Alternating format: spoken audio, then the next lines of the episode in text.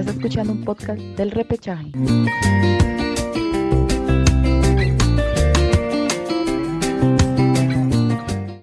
Hola, ¿qué tal? ¿Cómo están? Mi nombre es Gabriel. Estoy junto el día de hoy a Alejandro, Iván, Daniel, Jorge. Eh, y el día de hoy les vamos a hablar, pues, ¿no? Estamos en un nuevo programa, en un nuevo podcast que también ya se está uniendo Marcelo. Y en esta oportunidad, pues, le vamos a hablar, ¿no? De lo que pasó, ¿no? En este debut, en este inicio de la era Reynoso, ¿no? Donde ha sido una derrota, una derrota ante México. Eh, a pesar de la derrota, yo siento que todavía hay que no hay que perder la cabeza, ¿no? Es el primer partido, quizás hay cosas por, por corregir, eh, hay cosas por, por mejorar. Eh, entonces vamos a esperar también este, cómo le deparará en, el, en este segundo partido, que será entre, ante El Salvador pero vamos a enfocarnos pues no a este partido este primer amistoso no donde terminó siendo derrota no un conjunto azteca que viene preparándose no para lo que será su participación en la Copa del Mundo no ya que los mexicanos están pues ellos están en Qatar 2022 pero en todo caso vamos rápidamente un poco a comentar acerca del partido eh, las sensaciones ¿no? de lo que dejó este encuentro eh, ¿Qué tal Alejandro? ¿Cómo estás? ¿Cómo viste a este equipo de, Reynoso? ¿Qué tal Gabriel? ¿Cómo están? Un saludo para todos nuestros oyentes. Y sí, eh, una derrota que más allá de ser un primer partido para Juan Máximo Reynoso, creo que se notó mucho la desatención de los jugadores peruanos. Eh, yo pensaba que Perú iba, sobre todo por el, el, planteamiento que había puesto Reynoso, ¿no? De mantener la base del equipo de Ricardo Vareca, mantener a Cristian Cueva, mantener a Gianluca La Paola arriba, a Oreja Flores, eh, tantear un poco en el medio campo con Tapia, con Aquino, pero en general tener todo prácticamente la alineación con lo cual los jugadores peruanos ya se conocían. Y me sorprendió mucho que para tener un proceso de cuatro años ya y más, pienso yo, ya porque arrastramos una, una eliminatoria completa con Ricardo, eh, ahora pareciese que no se conociesen, ¿no? Porque vi que incluso no pudieron dar tres pases seguidos, lo cual me, me daba una mala sensación de, como equipo, eh, más que nada en el conocimiento de cómo ellos en el día a día van entrenando juntos y tanto tiempo en lo cual cuales han estado ya sabiendo tácticamente cómo cada uno se mueve en el campo. Y en este partido contra México lo vi demasiado desatentos. No sé si es porque el estilo de Reynoso aún no se entiende o no es muy claro, pero pienso yo que uno si ya tiene un proceso atrás donde se ha venido conociendo, se tiene ya un mundial también en el cual se ha venido jugando juntos, eh, por momentos se debió haber mostrado esa sensación, ¿no? De, por lo menos como jugador, eh, saber mantener el ideal que cada uno tiende a, hacer en el campo, ¿no? Si yo no entiendo la fórmula de Juan Reynoso, eh, cómo quiere jugar, trato un poco de retroceder y me aplico a lo que yo normalmente hacía en el campo, ¿no? Anteriormente en la selección. Y no se, no se vio eso en el campo, ¿no? Eh, creo que le costó mucho el partido, por ejemplo, a Cristian Cueva, muy eh, ido por el sector izquierdo. No, eh, en ningún momento pudo generarle esa, esa sensación de ser el 10 en el cual estaba acostumbrado con Ricardo Gareca. la Paula peleado con el balón, pienso yo que más que nada por el poco tiempo que ha tenido futbolísticamente también aparte de que recién se ha unido al, al Cagliari allá en Italia. Y entre lo demás, lo más eh, positivo, pienso yo, del partido fue la unión ahí en el medio campo de, Renato Tapia con Pedro Aquino, que al principio me dejaba un poco de dudas, yo pensaba que no iban a funcionar porque tanto Tapia como Aquino son mediocampistas que van más a la marca, que no son tanto de salir jugando bien y bonito como el peruano se le tiene acostumbrado pero vi una buena distribución entre ambos. Creo que de esa base Reynoso un poco se puede sentir tranquilo tal vez, dado que por el poco planteamiento que pude entender ayer es que Reynoso va a priorizar mucho el tema defensivo. Así que por esa, esa sensación en el medio campo creo que podemos estar tranquilos. De allí a más creo que Perú quedó en debe y veamos ahora en el partido contra El Salvador si es que se presenta una nueva táctica o qué nos puede presentar Juan Máximo Reynoso que al final del partido en la conferencia de prensa yo pensaba que un poco iba a apelar al tema de la autocrítica, ¿no? De, decir que tal vez el planteamiento que había puesto en este primer partido no había funcionado y que tal vez con el tiempo podría haberse o amoblarse, ¿no? Y tal vez distribuir con mejores jugadores, pero prefirió un poco no tocar ese tema y más un poco darle merecimiento a México y decir que Perú aún está todavía conociéndose. Así que quiero ver todavía el partido de contra El Salvador y ver qué, qué tal le va a Perú en este próximo lance. Eh, a tu parecer, Daniel, ¿cómo evaluarías pues a este primer partido, ¿no? este primer encuentro eh, ya al mando de, del, de Reynoso, ¿no? Que tras la salida de, del profe Gareca, pues asumió el mando de la selección peruana. ¿Cómo viste a este equipo incaico? Mm, en los primeros minutos de, primer tiempo vi que México estuvo atacando por todos los sectores. Incluso, incluso la defensa peruana tuvo harto protagonismo en la primera parte donde sacó varias pelotas claras, incluso un córner que ya, que ya iba a ser gol. Y en la segunda parte vi que ya el equipo peruano salió un poco más comprometido, dispuesto a llevarse la victoria. Eh, vi que tanto Cueva con Carrillo y con Flores, hasta mismo la Paula, empezaron a insistir más en el, más en el ataque y generaron unas ocasiones ahí que, que haber sido. Pero creo que nos estamos apurando mucho al momento de sacar conclusiones. Pienso que Perú aún, si bien este equipo ya se debería conocer, ya, ya porque ya, ya, ya llevan varios procesos, ya este, incluso 2014 hay jugadores de que ya desde la época marcarían estar, estar, estar, mismo, está en la selección. Pero igual, este es, Reynoso es nuevo técnico, nuevo planteamiento. Yo lo que vi es, que en este caso Perú estuvo jugando casi en la, gran, la, mayor parte del partido con pelota larga, e incluso utilizó la pelota parada en muchas oportunidades, ¿no? Y como, como un arma, algo que tal vez con Gareca no lo había mucho. también hay que, hay que destacar que el planteamiento Reynoso pide que Perú salga jugando desde atrás, ¿no? Entonces vimos como Galese, en vez de tirar a larga, se la da pase a, la defensa, o sea, Santa María, Zambrano, Callens, etc. Y bueno, y, tanto México aprovechaba esa, ¿no? La, defensa eh, no la vi tan segura en el primer tiempo, en el segundo ya un poco mejor, y hasta el punto de la desconcentración, ¿no? Donde vino el, gol de Chucky Lozano, que fue una pérdida de balón de, de Marcos López, que no lo que no lo pudo interceptar y el cual para mí creo que fue lo más bajo que tuvo Perú fue Marcos López, aunque vi un par de buenos centros que él metió al comienzo del segundo tiempo. Yo creo que este equipo hay que darle tiempo y, creo que se pueden llegar a acoplarse mejor, ¿no? Yo creo que, que, Perú sí puede llegar a ser una selección sólida. Tiene jugadores que ya se conocen desde eliminatorias pasadas, la base se mantiene y yo creo que no, va, que no va a cambiar mucho. Incluso los jugadores siguen teniendo esa idea de jugar, de jugar cortito, de asociarse bastante. Ya no, básicamente eso. Marcelo, a tu parecer, eh, este el gol, ¿no? Este gol de, México, el tanto de, del Chucky Lozano, es un error efectivamente de defensa, es un mal quizás este una desconcentración atrás que termina costándole el partido, que termina costando el resultado a, los peruanos. ¿Cómo lo viste?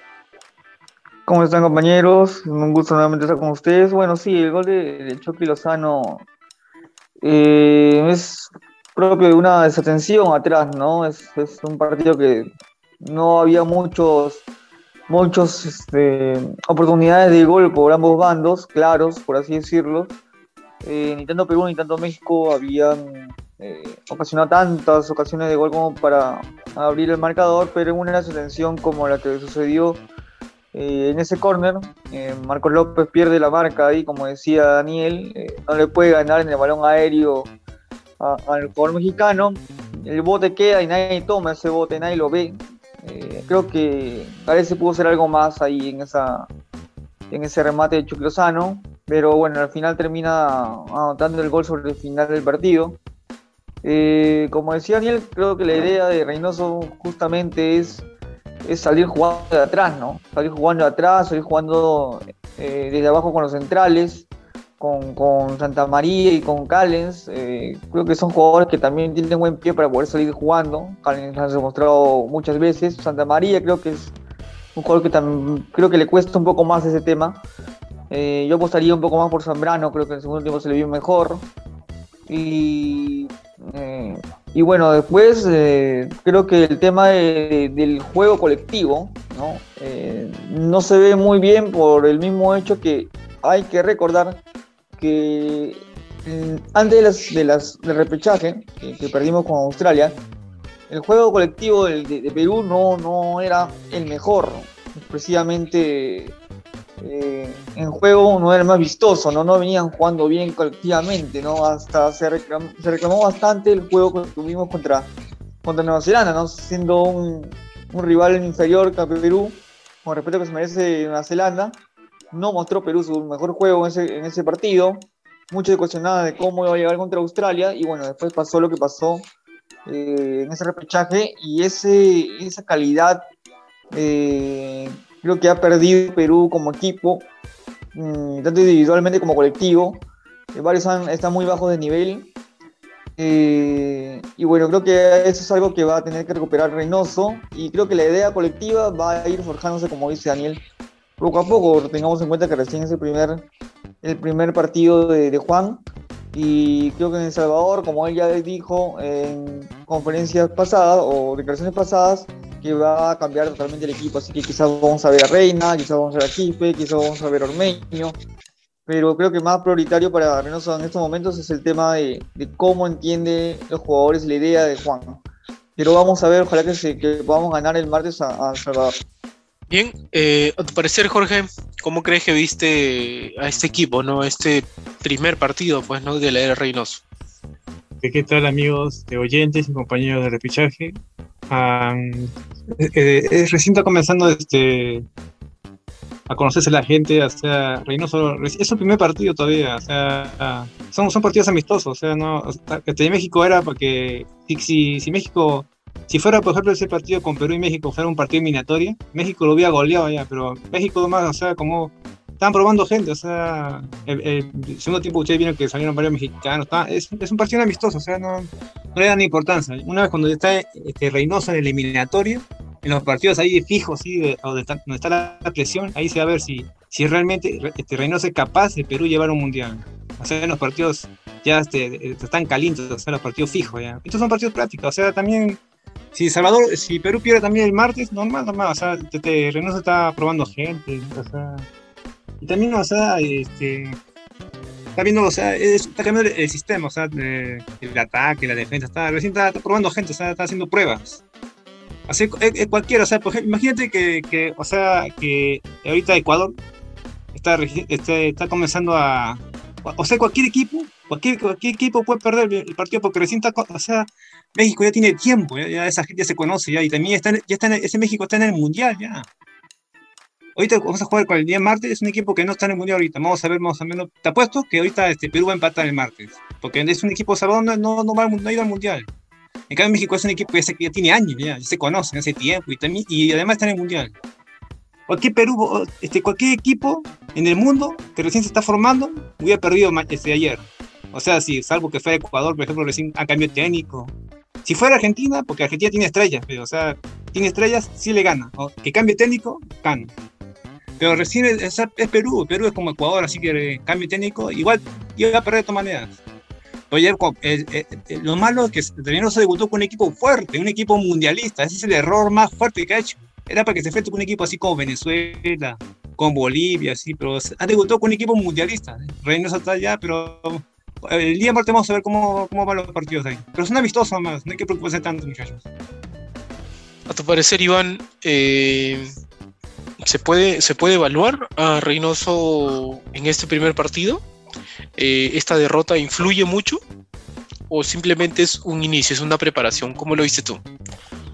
Mm, A ver, yo lo veo en dos partes. Sí, es, es cierto, es un amistoso, pero hasta en un amistoso creo que yo creo yo que se puede ver funcionamiento, como, como dijo Alejandro. A ver, México, ojo que está bien, sí, va al mundial, pero ojo que solamente han habido tres jugadores del extranjero y los demás de, torneo mexicano. No sé qué tanto se conozcan ahí, ojo. Entonces, yo creo que Perú, si hablamos de funcionamiento, para mí, porque creo que hasta un amistoso se, se tiene que ver eso. Eh, creo que en funcionamiento mal Perú no, creo que no, no, se, no se mostró todavía la, mano de Reynoso. Sí, es, es mi partido, muy cierto. Tenemos que ver eh, seguiría partidos para, para ver qué tan bien lo hace Reynoso, ¿no? Eh, con respecto al partido contra México, eh, muchas desatenciones, no... Yo pensé que iba a ser un Reynoso su, su juego más vertiginoso, no se vio nada de eso, la Paula no, no la tocó mucho, Cueva desaparecido, eh, en la defensa Santa María con, con, dudas, creo que Santa María sale por eso, por, porque tenía muchas dudas. Eh, es mi, mi, forma de ver, creo yo. Si no, no, no, tiene sentido por qué tocó la defensa. Eh, pero sí, para mí un, un, Perú que, que ha dejado mucho que desear. Seguramente contra el día martes que juguemos, seguramente que gane Perú, porque es un equipo mmm, de menor experiencia, eh, Salvador, pero, pero así ganemos o perdamos, lo que yo quiero ver es funcionamiento. Quiero, quiero ver qué, qué, es lo, qué es lo diferente que, que nos va a dar Reynoso con respecto a Gareca. Quiero ver eso. Que, si va a trabajar en defensa, si va a trabajar en, no sé, en la delantera, no sé, pero quiero ver qué, qué, nos aporta Reynoso para a esta selección que ya tiene tiempo jugando, jugando, ¿no? Ojo, ojo que solamente es cambio de técnico, ¿eh? pero de jugadores son casi los mismos. No, no entiendo por, qué de, por qué debería jugar mal Perú, ojo. ¿eh? Ahora, hablando un poco el tema de jugador por jugador, eh, yo quería este, justamente hacer hincapié en esto que una de las cosas que quizás también nos costó, sobre todo en el partido del repechaje y el no poder, poder clasificar al mundial, creo que fue porque no se pudo recuperar al mejor Carrillo, ¿no? Ni tampoco se supo eh, tener al mejor Cueva, ¿no? En su mejor nivel. Yo creo que en el último tramo de la eliminatoria eso realmente nos costó y creo no, y lo sentimos más en este partido del repechaje ante Australia. Entonces yo creo que la tarea de Reynoso también va a saber o, será realmente recuperar a estos dos jugadores, ¿no? Porque yo siento que al menos en el partido con México eh, no veía a un Carrillo encarador como en, como en la anterior eliminatoria, ¿no? No veía a un Cueva que, que habilitaba o que, que enviaba esos pases eh, realmente de cara al gol o un pase filtrado para, para la Padula. Yo siento que la Padula realmente en este partido eh, la pasó muy mal, ¿no? Porque nunca encontró una pelota eh, limpia que le pueda llegar de cara al arco, ¿no? Este, que realmente uno pueda sentir de, de que este o de que se podría pensar de que, en ese, de que se podría generar algún tipo de, de gol para, para, Perú, creo que eso no se dio. En el segundo tiempo siento que hubo cosas que mejoraron, pero siento yo que todavía no, se recupera a estos dos jugadores, ¿no? Entonces yo le lanzo la pregunta, eh, para pelear estas eliminatorias, ¿se necesita esos dos o también hay jugadores de atrás que también hay que eh, nuevamente eh, recuperar y, poder sacar el, ma el, mayor provecho devolviendo a su nivel en que se encontraban anteriormente? No sé, les lanzo la pregunta, a ver quién me podría responder, ¿no? Pienso yo, Gabriel, que más allá de, de retomar el nivel tanto de Cristian Cueva como de André Carrillo, lo que necesita Perú es recambios para esas zonas del área, ¿no? Eh, ayer vi el, posicionamiento de Cueva, que es un botado por el lado izquierdo y a veces rotar un poco por el lado derecho. Eh, Cueva no está acostumbrado a jugar como extremo, de, por, netamente él se va a cansar. Eh, y ayer pudimos notar que había momentos en el partido en el cual estaba desatendido no, no, no se mostraba ni siquiera para tocarlo. Cuando ya un poco tomaba la posición de 10, recién volvía a colocarse en la posición que más conoce y bueno, un poco que tanteaba y trataba de llegar al arco, ¿no? Que hubo unas tres oportunidades en las cuales él pudo ahí interactuar con la Padula, ¿no? Arriba, pero no fueron tan claras las oportunidades. Ahora, como reitero, eh, para Perú el tema va en encontrar sustitutos para esas posiciones, ¿no? Actualmente no veo eh, algún sustituto ideal para el posicionamiento en los cuales actualmente Reynoso los quiere hacer jugar. No veo un extremo eh, que esté al nivel actual de Carrillo, por ejemplo, ¿no? Que es alguien que desborda y por más que ya tiene una edad también un poco ya pasada de los 30 años, eh, sigue haciendo, entre comillas, diabluras en el campo, lo cual no se le ve a un jugador peruano habitualmente, ¿no? Creo que es uno de los pocos jugadores peruanos que, por más que juegue en la Liga de Arabia, tiene ese posicionamiento, esa diablura, ese dribbling, que hace que podamos decir, oye, con Carrillo podemos hacer algo distinto en ese pequeño espacio del campo, ¿no? Con Cueva es más que nada el tema de toque, ¿no? Que si yo quisiera por ahí con alguien intentar, yo podría decir, podría intentarlo con Piero Quispe, ¿no? Que viene de la U. Pero también entendamos que Piero Quispe algo que le pueda faltar mucho es el tema de disparo al arco, ¿no? No es un jugador que está acostumbrado a rematar eh, con buen pie, ¿no? Si bien tiene un buen pie para tocar el balón, salir bien con la pelota, para disparar al arco no, no es fuerte y es algo que tiene que ir evolucionando y para el poco todavía tiempo en el cual viene recién jugando en primera división, creo que no, no podemos darle tampoco esa labor tan pesada. Así que yo por el momento pienso que Perú, Perú y sobre todo Reynoso necesita buscar jugadores en los cuales él pueda sentir que su planteamiento más que nada se sienta bien en base al equipo, ¿no? Porque si el equipo termina al final de no entender el planteamiento que él quiere hacer, salir, como decía Marcelo, desde la zona defensiva hacia el ataque, y el equipo no lo termina de entender correctamente, va a tener que él modificar ese estilo de juego que él, él podría, podemos decir que está acostumbrado a realizar en todos los equipos en los cuales él está, ha estado dirigiendo, ¿no? ya sea en Melgar, en el Cruz Azul, que son los equipos recientes en los cuales él estuvo allí siendo DT. Así que la tarea de Reynoso por ahora es encontrar esos recambios, pienso yo, eh, contestando tu pregunta, y ver qué tal le va, qué tal le va a la selección por ahora con esos recambios. Bueno, por mi parte, Gabo, eh, yo pienso que hablando del tema de recambios, creo que se lo vamos a ver un poco más en, cuando juguemos con El Salvador.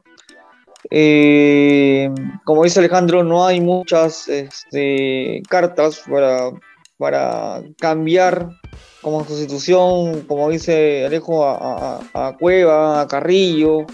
¿no? Lo, que, lo que me gustaría a mí ver es cómo Reynoso eh, logra mover a, Quispe y a Brian Reina, ¿no? ¿De qué, ¿De qué lo va a poner? Porque si bien es cierto, todos sabemos que son muy buenos jugadores en el torneo local y conocemos las cualidades de, cada uno de estos jugadores, eh, uno se, se, imaginaría en un primer intento a Piro Quispe reemplazando a Cueva, ¿no? Eh, porque tiene las cualidades parecidas a las que tiene Cueva. Y, y si piensa Reynoso moverlo eh, a jugar de extremo, como lo está haciendo Cueva, como lo hizo Cueva en este partido, creo que pierde totalmente sus cualidades eh, en el campo, ¿no? yo lo veo más como un 10, como un organizador detrás del punta, como lo hace en la U. Eh, creo que es donde más se acomoda. Y Reina quizás yo lo veo como un recambio a, a, a, lo que es Carrillo, ¿no? No sé, tiene gambeta, tiene velocidad también, de extremo también creo que lo ha hecho en, encantolado. Entonces, este, hay que ver ese recambio. Y creo que en el medio campo, eh, con Tapia y Aquino, son dos eh, mediocampistas más de marca, ¿no? Creo que ha perdido por ese lado un poco lo que es el pase el de salida que le da YouTube, por ejemplo. Y si bien es cierto, se lesionó y no está también si hubiera estado en ese partido, no está en el nivel tampoco que, que todos lo reconocemos a Yoshi. Eh, necesitamos que pueda complementar también un poco esa, esa situación de encontrar el pase de salida que pueda dar más eh, profundidad y juego al, equipo, ¿no? No, no, no encontramos todavía un, otro Yotun, ¿no? Otro Yotun en, la selección, es algo de lo que tiene que también trabajar Reynoso. Eh, y en la zona de atrás, eh, a mí personalmente me, parece mejor el bloque defensivo con, con el bloque central con Callens y Zambrano, ¿no? Pero bueno, todos sabemos que que Santa María es uno de los jugadores que le gusta a Reynoso, pero nadie duda de la calidad de Santa María, pero, pero creo que más confiable es eh, Zambrano que, que, Santa María en estos momentos, en estos momentos. Porque si bien es cierto, sí hemos visto en el Mundial cuando jugó Santa María contra Francia, lo hizo muy bien.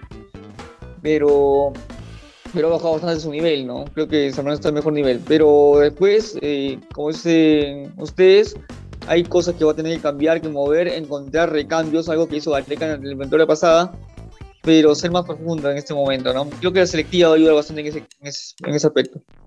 Un, un, agregado, Marcelo, para justamente estabas comentando sobre Reina. Entiendo que te refieres a Brian Reina. No, no creo tanto a Jordi.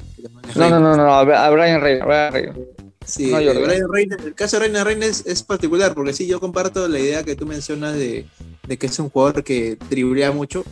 Sí, es un jugador que también encara y encara muy bien, de verdad el tema con es que yo, solamente he visto a nivel de fútbol peruano y por los pocos partidos en los cuales he visto eh, que jugó en el cuando jugó en el Mallorca, mejor dicho, eh, no vi tanto esa, esa explosividad, ¿no? Y yo quisiera verlo, pues, como tú dices, ¿no? En un partido internacional, a ver qué tanto hace ah, y si es similar a lo que realiza en el fútbol peruano, ¿no?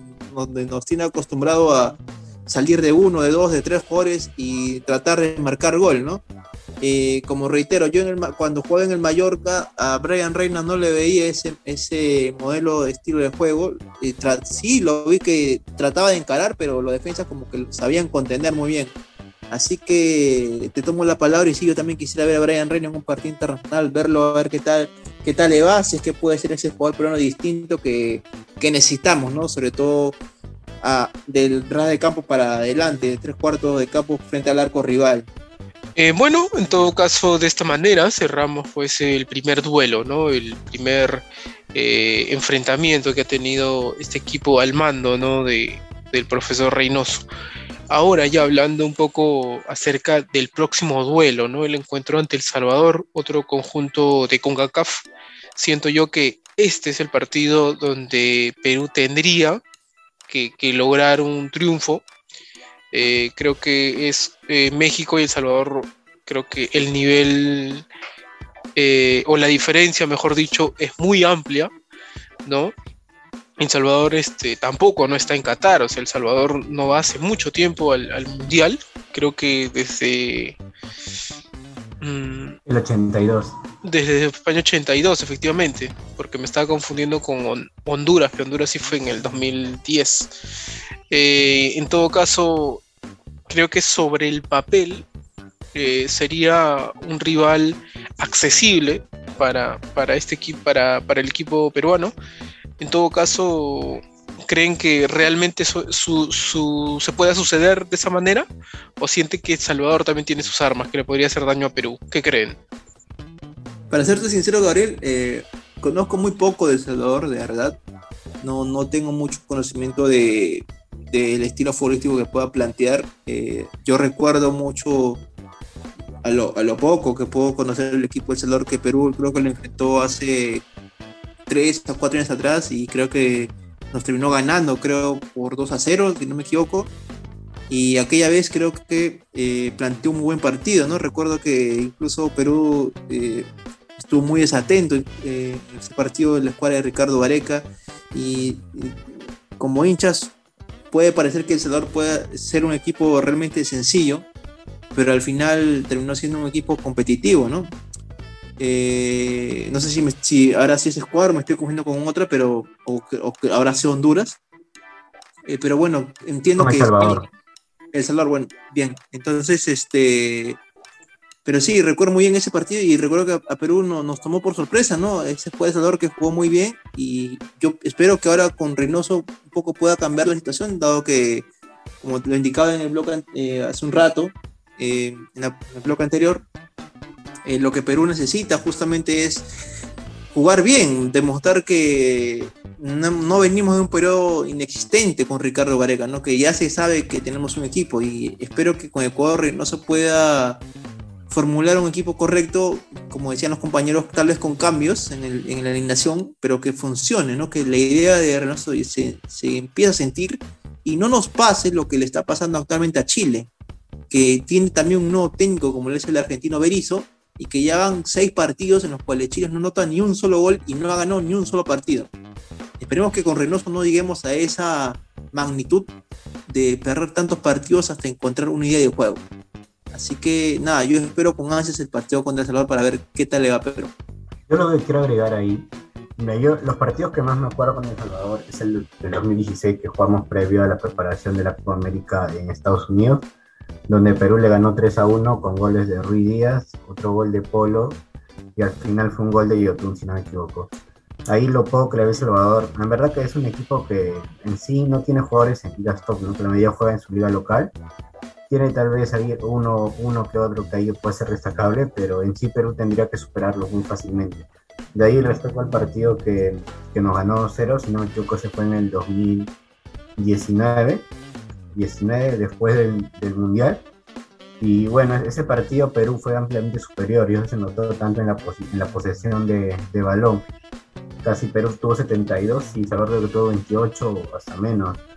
Y ahí, bueno, este equipo de Salvador, eh, si bien ese partido nos ganaron, pero Perú fue ampliamente superior, ¿no? Si no me equivoco, ahí Perú jugó con Jordi Reina de delantero, ¿no? y Perú, digamos, ahí no convirtió las que tuvo. Yo creo que Perú para este partido tiene todo, o sea, es el favorito, parte del favorito. Ya tiene un plantel que ya se conoce, ya desde hace mucho tiempo.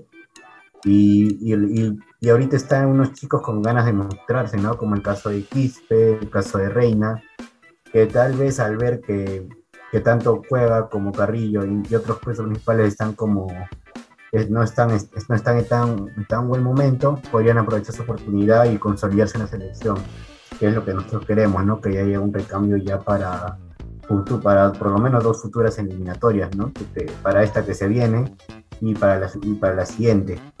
Así que Perú tendría que ganarle, no diría que fácilmente, tranquilamente, creo que podría ser un 1 o 2-0, pero Perú tiene con, tiene con, qué, con qué hacerlo. Además, si bien es un rival que no tenemos tanta información sobre ellos, es un rival que, que va a querer proponer ya iba a venir ya con la consigna de que ya le ganó a Perú antes, pero Perú tiene las armas. Ahorita lo que yo quiero ver es que es otro tipo de planteamiento por parte de Reynoso. Tal vez ya no un juego tan defensivo, porque si bien México, si bien México eh, en el partido lo tuvo casi arrinconado en la primera mitad y también parte de la segunda mitad, este Salvador no creo que tenga la misma intensidad y tampoco tiene los mismos jugadores que tiene México. Así que Perú tendría que tener un poco más la pelota y que y no creo que en Salvador tal vez le genere muchas oportunidades como lo hizo, lo hizo México y Perú tendría que tranquilamente mostrar su juego y ganar, y ganar con autoridad. Así es, yo siento que mm, sobre el papel, como lo dije hace un momento, ¿no? Eh, Perú tendría que ganar, pero concuerdo en que sí, este, ya Salvador este, sabe lo que es ganarle ¿no? a la, la blanquirroja. Eh, yo siento que también fue por el hecho de que Perú, más allá de quedar eliminado en primera ronda, la sensación que dejó fue bastante buena, creo que fue bastante positiva, ¿no? Porque mostró un buen juego.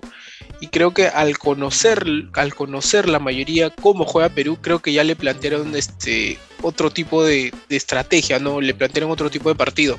Y concuerdo con lo que dijo Daniel, ¿no? Fue, en ese partido fue bastante atípico, ¿no? Porque un Perú tan superior y termina cayendo de esa manera, ¿no? Entonces, creo que esa raíz del mundial que ya a Perú se le ve de otra manera y empiezan a jugarle de otra manera, ¿no? Entonces, yo creo que aquí quizás el punto positivo, entre comillas, podría ser de que todavía no se conoce cómo juega este equipo de Reynoso, ¿no? Entonces, por ahí creo que, sería una opción para que Perú logre un triunfo, ¿no?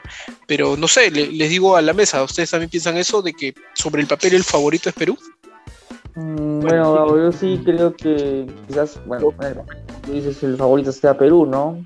Pero bueno, hay que recordar que como bien decía Daniel, como decía Alejandro, el último amistoso que jugó Perú con El Salvador fue en el 2019 y terminó perdiendo 2 a 0 con El Salvador. En ese partido también nosotros llegamos como favoritos y muchos decían y hablaban, no me recuerdo bien ese partido, que muchos hablaban de que Perú era el favorito, que iba a ganar y, al final nos llevamos una sorpresa y terminamos perdiendo ese partido.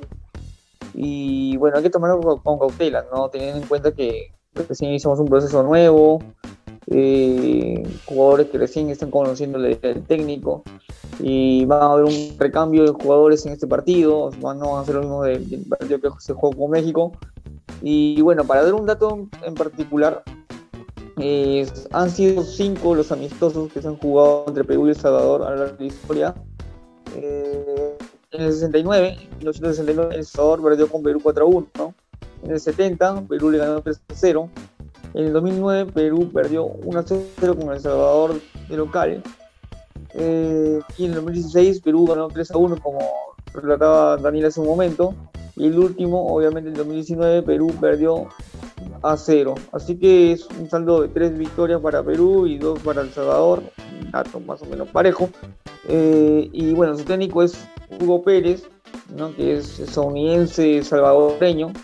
Y si bien es cierto, antes del partido con Perú, eh, El Salvador trataba de conseguir algunos amistosos previos a este, a este cotejo. No lo pudo hacer de manera oficial, eh, pero sí, sí lo hizo eh, con, un, con, un, equipo, con un equipo, por así decirlo, de ahí de Estados Unidos, eh, que, el cual consiguió una victoria de 5 a 1 contra la Calma Alexandría. Consiguió una victoria de 5 a 1, los goles fueron anotados justo por Kevin Reyes, Enrico Dueñas, Joaquín Rivas, Cristian Gil y Eric, Zabaleta. Eh, han tenido también partidos oficiales eh, en, la, Liga de Naciones de, de la CONCACAF, acumulando dos derrotas y un empate. Justamente se enfrentó a Estados Unidos y a Granada. Eh, no, no, no ha sido un, un arranque tan el, el, de Hugo Pérez. Pero bueno, vamos a ver qué es lo que demuestra ese equipo Salvador contra, contra Perú y ojalá que Perú eh, logre, logre sacar un buen rédito de, de, su, de su favoritismo en, un aspecto eh, y ver el funcionamiento que, que se, sigue plasmando, que se logra concretar como que ¿no? Yo quisiera agregar, Gabriel, que este partido obviamente Perú es favorito. Y más allá de ser favorito, creo que este partido está eh, idealizado para que Reynoso pueda probar jugadores y cambiar la forma táctica que Perú nos tiene acostumbrado ya a jugar todos los partidos ya por varios tiempos en el proceso, tanto de Ricardo Gareca como, como bueno, ahora Reynoso presentó en su primer partido. Y yo lo digo por el hecho de, más que nada, en, la zona de ataque, porque Reynoso ha convocado a Valera, ha convocado, a Ormeño, ha convocado a Ruiz Díaz y ha convocado a La Paula. Y bueno, si quiero agregarle uno más, le puedo agregar a Jordi Reina, que también puede jugar como delantero centro de área. Entonces, si tenemos cinco delanteros de área, Reynoso debe pensar que Perú tiene posibilidad de jugar por lo menos con dos delanteros en ataque. No digamos con dos delanteros titulares en punta, sino tal vez un delantero retrasado como segundo delantero y un delantero letal ahí en el área. Puede ir probando así. Y más aún porque yo sé que Reynoso tiene mucha idea de que Ormeño y Ruidías tengan mucha participación en el equipo de seleccionado patrio.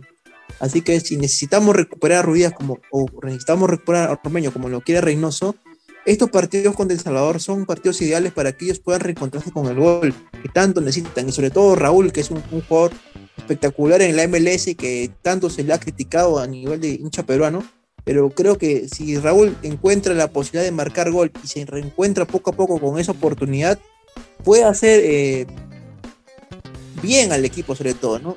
Porque es un jugador que eh, como nueve necesitamos y si tenemos poco para poder elegir, creo que Ruidas puede ser uno de esos tantos en los cuales nosotros tanto le hemos esperado, pero que si se hace una realidad nos va a servir bastante. Así que siempre he creído que Raúl nunca va a funcionar como un 9 de área, solo, individualizado. No, yo quiero que Raúl juegue con él acompañado y espero que Reynoso pueda darse cuenta de ello, ¿no? Y reitero, estos partidos con El Salvador, con selecciones que, como mencionaba Marcelo, no tienen poco eh, juego con equipos internacionales, sino que tienen que buscar con escuadras ahí de las pocas que pueda conseguir para poder jugar con aquellas. Eh, Perú necesita en, ese poco que Salvador está encontrando la posibilidad de jugar con una escuadra importante como podemos considerar a Perú, Perú pueda demostrar su poderío y pueda en esa nueva estrategia, que Reynoso pueda mostrar, saber que Perú va a ganar este partido con hidalguía y con claridad. Así que yo espero eso de Perú este, en este partido contra Salvador. Y esperemos que no nos dé la sorpresa, sobre todo, ¿no? Como nos dio en los partidos pasados, en el último, más que nada. Y ojo, ojo, compañeros, que yo, bueno, yo también comparto lo que dice Alejandro en cierto aspecto, porque eh, los mejores partidos que uno recuerda de Ruiz Díaz en la selección justamente fue acompañado con doble punta, ¿no? O sea, con dos nueves arriba. Recuerdas el partido contra Islandia previo al Mundial de Rusia 2018 que jugó Farfán y Ruiz Díaz arriba. Eh, el partido de eliminatorias que, casi nos deja fuera. Venezuela que nos ganaba 2 a 0. Al final juega Paolo con, con Ruiz arriba. Y, y, funcionó. Entonces, parece que yo he visto bien a Ruiz jugando con la selección, integrándose, por lo menos en el equipo, ha sido jugando con dos arriba. Eh, creo que es algo que ya probó en los entrenamientos con la Paula y la Pulga arriba.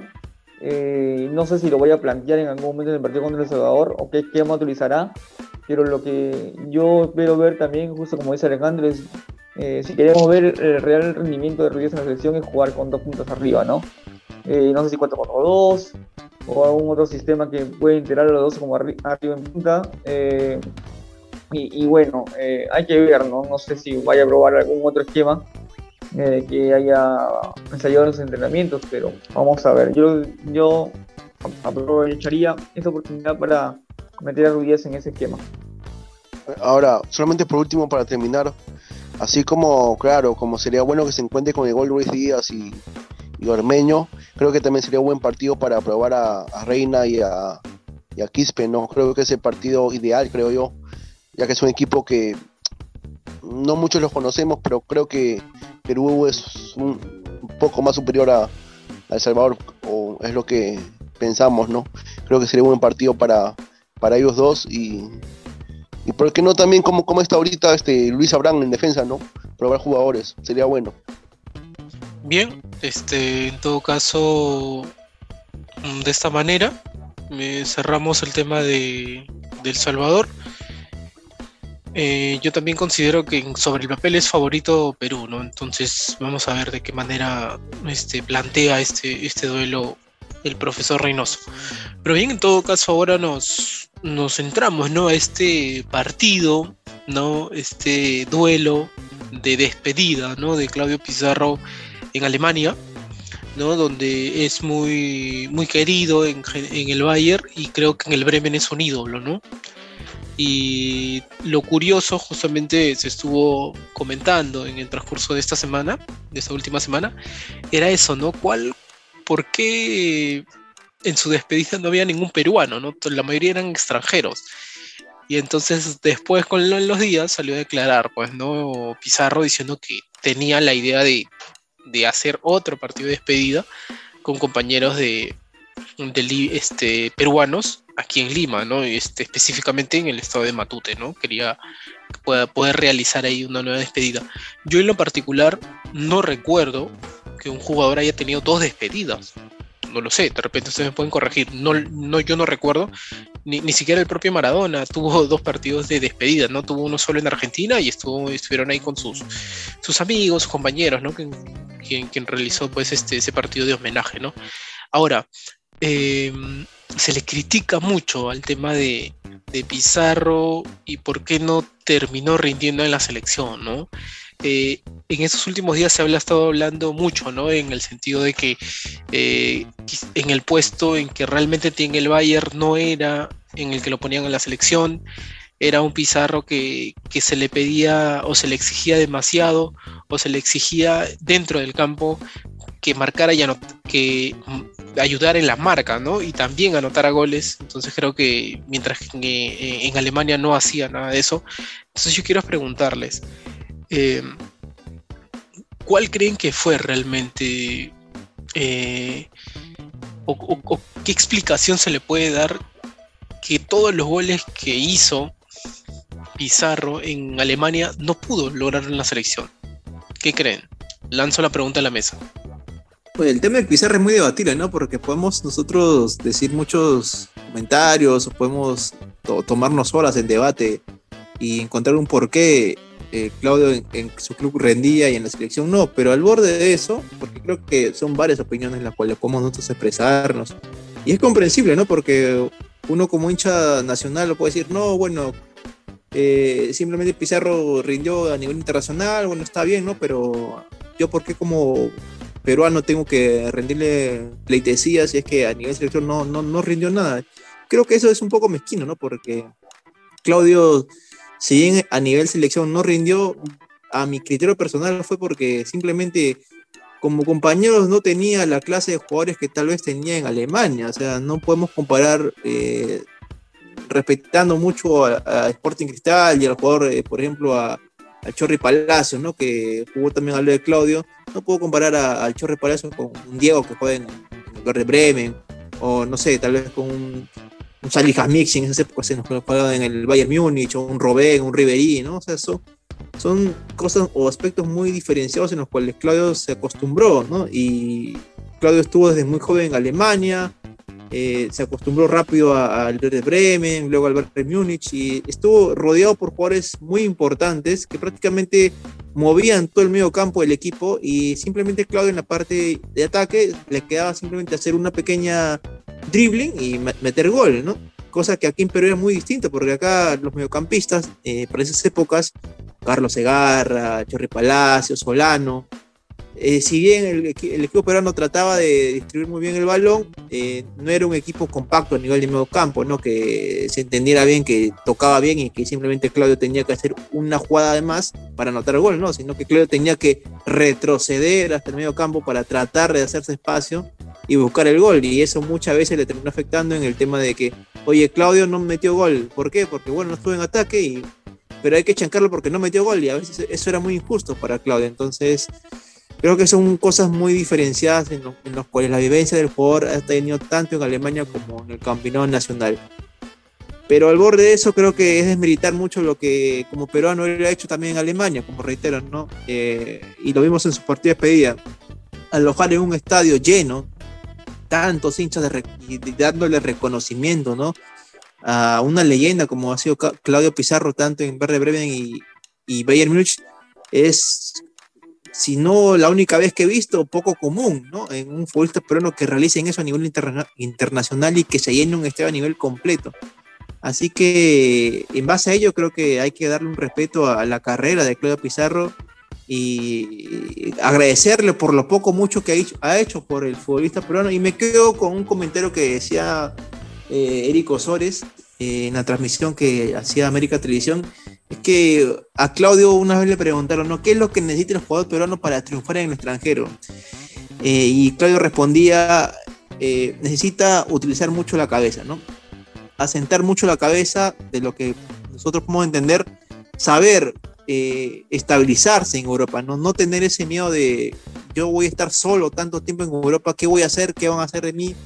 Eh, mis amigos voy a perder, tal vez mi técnico no confía en Europa. No, no, saber utilizar la cabeza, como dice Claudio, y saber pensar que vamos para adelante. ¿no? No, hay que tener ese miedo de que soy extranjero y no voy a poder rendir. No.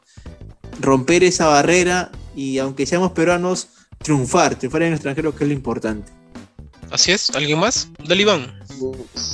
Sí, puede, puede que, que sea el nivel de jugadores, pero Pizarro también acá en la selección, creo que algo que también mucho se le criticó es que al menos con la selección cuidaba mucho su pierna, ¿no? Cuidaba mucho que no se lesionara. Creo que muy aparte de, que en la selección hubieron jugadores de repente de menos nivel que, en Alemania, que sí, obviamente que es cierto, no, obviamente no vamos a comparar con a eh, toda esa gente con que jugó este Pizarro, sí, es muy cierto, pero creo que Pizarro, algo que se criticó o, que muchos periodistas criticaron es que, es que no daba el 100% en la selección. Creo que no, no, no se entregaba con la, selección. Algo que hacía Chorri, que si bien es cierto, eh, veíamos el juego de Chorri y era pues un tipo que, que, sudaba la camiseta. Eso no se vio en Pizarro. Eh, muchos le decían pecho frío, ¿no? Entonces, creo que muy aparte de lo que decía Alejandro, que sí es muy cierto, creo que también es esto, ¿no? Que, no, nunca se llegó a entregar de por completo con, la selección. Es mi punto de vista. Eh, Pizarro, por ejemplo, es el único futbolista peruano que ha triunfado, o sea, el más exitoso de todos los tiempos. Y, y quiero aclarar, por ejemplo, eh, Pizarro, ahorita el, futbolista peruano es, este, es un, un jugador bien relajado, o sea, mira, o sea, eh, los argentinos, ellos entrenan todo el día, los europeos entrenan todo el día, así de la mañana y la tarde. En cambio, el futbolista peruano entrena dos horas o tres horas y se acabó nomás. por eso esa es la diferencia del futbolista peruano con los europeos. En cambio, con, me acuerdo de una historia que, por ejemplo, que de, comenzó este Pizarro, ¿no? O sea, Pizarro ya no iba, iba a dejar el fútbol. O sea, comenzó en el Deportivo Pesquero y creo que estaba descendiendo. Y Pizarro, yo me acuerdo una nota ahí en, la televisión decía, y el Pizarro le preguntaron, pucha, yo de verdad iba a dejar el fútbol ya, porque ya como, como no tenía oportunidad todo, dice que comenzó a entrenar, o sea, este, bastante, o sea, él miraba que el jugador de, Alianza, nada más entrenaban este, dos horas, tres horas. En cambio, Pizarro entrenaba en, la mañana, en la tarde, todo el día. Así lo que, lo que hace, este, ¿cómo se llama? Ronaldo, el jugador de Portugal. Y comenzó a entrenar así. Y Pizarro es el único futbolista que sabe cabecear, sabe patear con la izquierda y con la derecha sabe llevar todo. Y, los demás futbolistas no, o sea, mira, mira a un peruano ahorita que, que, patea con la izquierda, nadie. Era, Guerrero, más Guerrero era, era derecho y zurdo. Eh, eh, no, Guerrero pateaba con la izquierda y derecha. Los demás futbolistas siempre patean con la derecha. Esa es la diferencia. Nadie sabe cabecear, algunos saben cabecear, pero Pizarro era completo. Por eso se llamaban Europa. Y además era alto, o sea, bien alto era. este, sabía, este, era, era, era, era bien cotizado. O sea, es muy difícil que un jugador peruano así como Pizarro este, haya. O sea, Guerrero casi lo logra, que sea Guerrero, pero, o sea, lo que le faltó a Guerrero es, no sé, algunos dicen que tenía miedo a los aviones, pero no, no sé, para mí que era un poco más relajado. Pero, pero Guerrero estaba en el Bayern Múnich, Guerrero. Farfán también estaba en Alemania también. No sé qué pasado con Farfán, creo con los problemas con las mujeres, todo, pero ya. Farfán era para que esté también un equipo grande, Farfán, pero se bajó. O sea, estaba en Charque, pero no sé qué le pasó. sí. Pero Farfán también sabe patear por Lesionó. izquierda, derecha. Farfán sabe cabecear, ¿sabes? Por ejemplo, este, Farfán sabe dar, este, sabe patear tiro libre. Hay un Dimo ahorita que sabe que, que sepa, este, también sabe, este, Pizarro también sabe patear tiro libre, sabe patear penales. Hay pocos futbolistas acá el fútbol que saben patear con la izquierda, derecha, saben cabecear, saben, saben tirar hacia el centro. Este, también Solano, también Solano que también era buen, que te- este, patear tiro libre, también era bueno, pero son pocos, son pocos que hacían eso. Eh, bueno, sí, ¿no? Yo sigo considerando que Pizarro eh, creo que también no supo, ¿no? Manejar el tema de la presión, creo yo, aquí en Perú.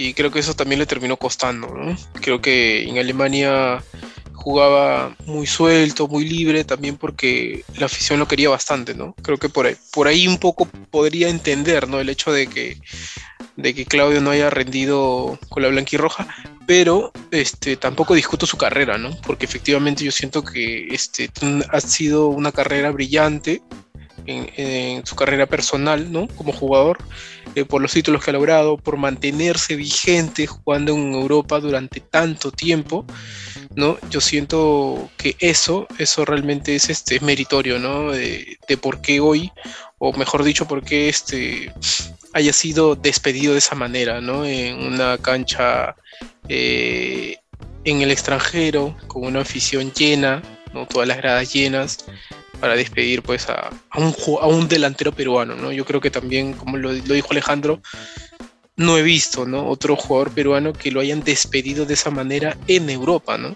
Creo que eso es lo, lo- rescatable. Eh, tú, Daniel, ¿cómo crees que, que cómo eh, evaluarías pues la carrera de, Pizarro, ¿no? Yo, yo antes de comentar el- respecto al tema Pizarro, quiero aclarar eh, unos puntos que, que mencionaron anteriores compañeros. Primero, respecto a Jefferson Farfán. Jefferson Farfán, si bien yo recuerdo mucho al Farfán del, del, Schalke, el cual siempre lo veía, me pareció un jugador excelente. Después pasó lo de la lesión que tuvo y que justamente fue en ese momento en el que los directivos se dieron cuenta de que ser una lesión de la rodilla, una lesión, que es una lesión muy grave, ya, ya se dieron cuenta que no iba a rendir en el fútbol así de, alto, de alta competencia. Fue por eso que lo descartaron. De ahí lo, lo de respecto a Pablo Guerrero. Pablo Guerrero sí tenía todas las condiciones para triunfar al igual que Pizarro, pero ahí lo que le faltó más es mucho más disciplina.